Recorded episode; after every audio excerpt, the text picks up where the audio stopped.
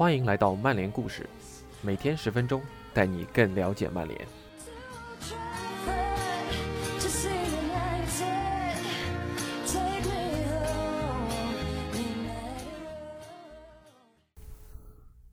本周的曼联故事主题为重建。今天带给大家的故事是关于索尔斯克亚的左膀右臂卡里克和麦肯纳的。他们是这支重建中的曼联至关重要的人物，正如文章标题所说。为什么说卡里克和麦肯纳是至关重要的曼联助教？那让我们跟随怀特维尔的视角来解开这个问题的答案。每当客场比赛结束后，只要索尔斯克亚承担起应对媒体的责任，那么正如大家所知，卡里克和麦肯纳。就会代表曼联拜访主队主教练的办公室。现代足球赛事节奏实在太快，并非所有俱乐部都会保留赛后聊天的传统。按照惯例，双方在交流时可能还会喝上一杯。不过，曼联总会想办法腾出时间延续这一传统。轮到这两位三十八岁和三十三岁的助教出席时。他们总会给对方留下十分深刻的印象。一位英超同行说：“我必须得说，他们是非常非常友善的人，有求知欲，而且态度很谦逊。尽管起点不同，两人都已经成为了曼联员工的领军人物。据和他们共事过的人们说，两人性格也不大一样。但卡里克和麦肯纳。”都已经成为索尔斯克亚教练团队的关键人物。他们会负责带队完成在卡林顿基地的大部分训练课，并告知球员们效力于曼联这样一家豪门的前景。当然，卡里克可以用自己的经验来说话。身为昔日的顶级球员，他赢得了俱乐部层面可以争夺的一切荣誉，包括五个英超冠军和一个欧冠冠军。一名消息人士称，球员们全都非常尊重他，这就是他的影响力。他是自带球员属性的教练，能和大家形成联系。麦肯纳的球员生涯因伤提前终结。2009年，麦肯纳在效力热刺期间饱受臀部伤势困扰，这位23岁的年轻人被迫退役。于是他把自己的精力投入到教练事业中去。在2017年6月。取得了欧足联职业教练证书。他专注于细节，待人友善，极富热情的态度让我想忘记他都难。曾经给他授课的一位教练这样评价道：“然而，身在曼联，自然会受到前所未有的严厉审视，所有人都会指指点点。当球队表现不佳时，就会有源源不断的针对战术的质疑。”一些经验丰富的教练有些疑虑，怀疑卡里克偏安静的性格能否适应角色的转变，向球队的一票大佬发号施令。来自北爱尔兰的麦肯纳性格更加直率一些，不过这也和他之前的执教经历有关。毕竟麦肯纳曾经执教的是曼联 U18 队，直到2018年夏天法里亚离开，穆里尼奥才把他提拔到了一线队。一线队的球员当然难以全盘接受他的权威。我们了解到，一些不熟悉他工作表现的球员也确实对这次任命有些质疑。除非他能证明自己有真才实学，让你喜欢上他，不然我看要服他还是有些困难的。这是另一家俱乐部的一名球员谈到和球员生涯并无显赫履历的年轻教练合作时给出的真诚看法。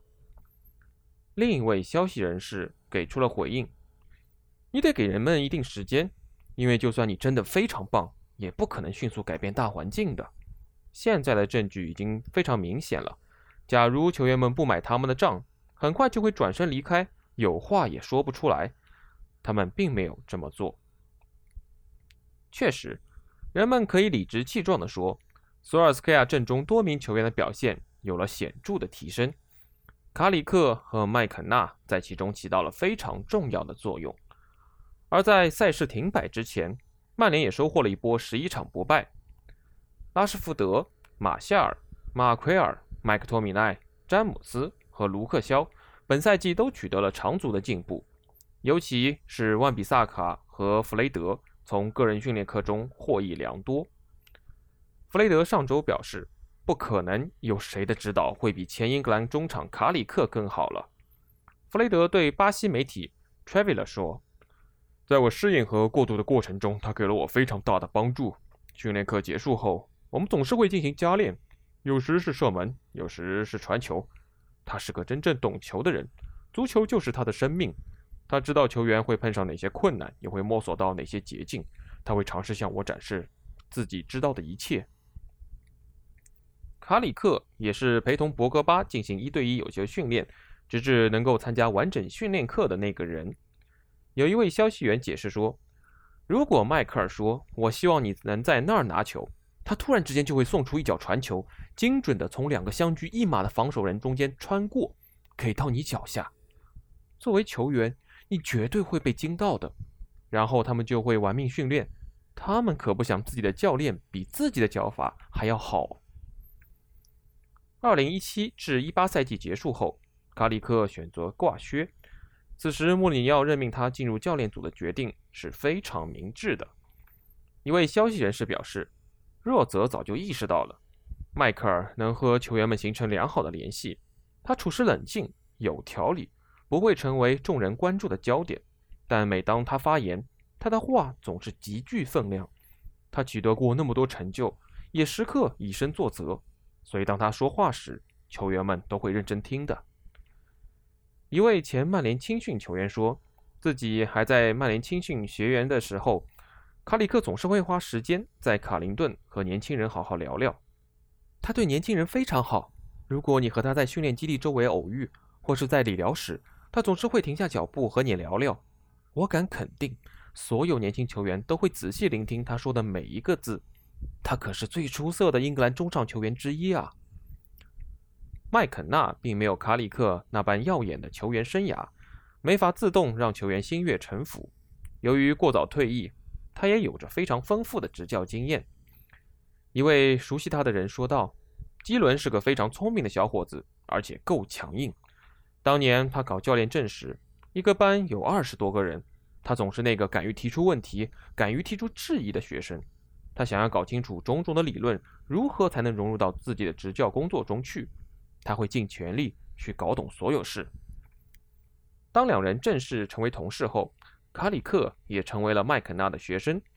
二零一九年一月。”卡里克对 MUTV 说：“我必须得感谢基伦，他帮了我很大的忙。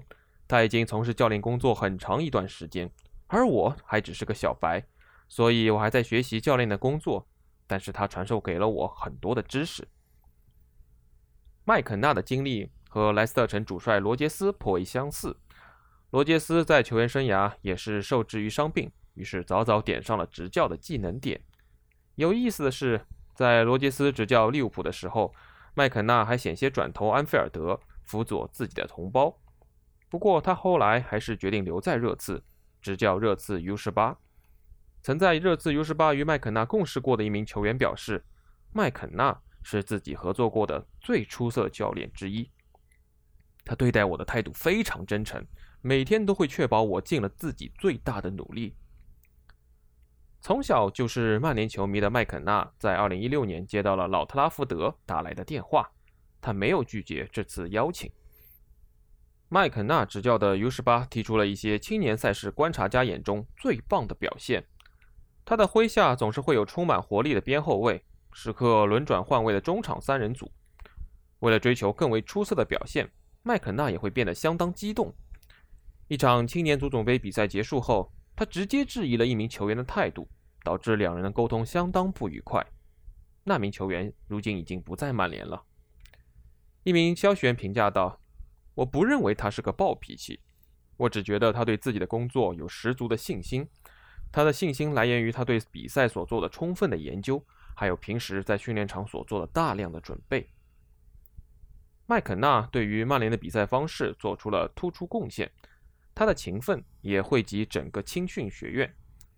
去年八月，麦肯纳督战了一场 U23 的比赛，曼联二比零击败雷丁，但比赛过程中球队的表现并不好。中场哨吹响后，麦肯纳去了一趟更衣室，花了二十分钟总结了球队的表现，提出了对球员们的要求。当时在更衣室里听麦肯纳授课的年轻人中，就有布兰登·威廉姆斯。麦肯纳对于曼联年轻人的了解也有极大的益处。格林伍德就在本赛季迎来了职业生涯的重大突破。麦肯纳本周对 MUTV 说：“当年轻人一步步晋升时，我们了解他们的个性是十分重要的，这样在帮助他们过渡时会容易得多。他们得好好应对压力，在更大的舞台上有好的表现。对于这些身处一线队的年轻人来说，这就是他们需要逼迫自己达到的心态。今年有几名球员就做得非常棒。”卡里克和麦肯纳也可以得到干得漂亮的评价。索尔斯克亚也是一名好教练，选择效仿导师福爵爷的管理方式，同样信任自己身边的战友。运动康复专家马丁珀特就是又一个证明。而麦克费兰会借助自己冠军团队教练组成员以及管理顶级球星的丰富经验，拓宽球队的视野。不少人已经注意到了。费兰在比赛中并不会始终霸占索尔斯克亚身边的位置，似乎曼联教练组的权责分配有些不符合常规。其实原因很简单，麦肯纳和卡里克都可以在主帅身边获益，每一场比赛都是一次学习的宝贵机会。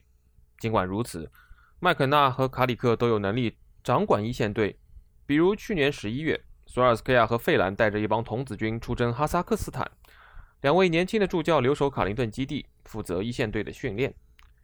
虽然之后联赛中对阵维拉只取得了一场令人失望的平局，但之后曼联在一周之内连克热刺和曼城，这两场硬仗的胜果都是建立在两位助教在卡林顿基地谋划的比赛战略之上的。而当时主帅还远在四千英里之外。一名消息人士称，球队的战术体系更出色了，运转得更好了。适应性和灵活性都胜过之前的比赛。比方说，你是不可能拿三中卫阵型赌一把的。也许你能赌赢一次，但不会次次都这么走运。而曼联数次在强强对话中使用三中卫的阵型，却都是在平时训练基地努力训练的结果。说到这方面，费兰为纳斯筹集善款时的演讲提供了有趣的背景。他说：“洞悉先机是非常重要的。”你总是得逼球员和自己一把，要做的更多，做得更好。他也为年轻教练给出了建议：做真实的自己就好。因为如果你试图成为另一个人，那很容易就会穿帮的。如果你够直率、够真诚，继续保持下去，就这样融入身边的环境吧。而卡里克和麦肯纳无疑是做到了这些的。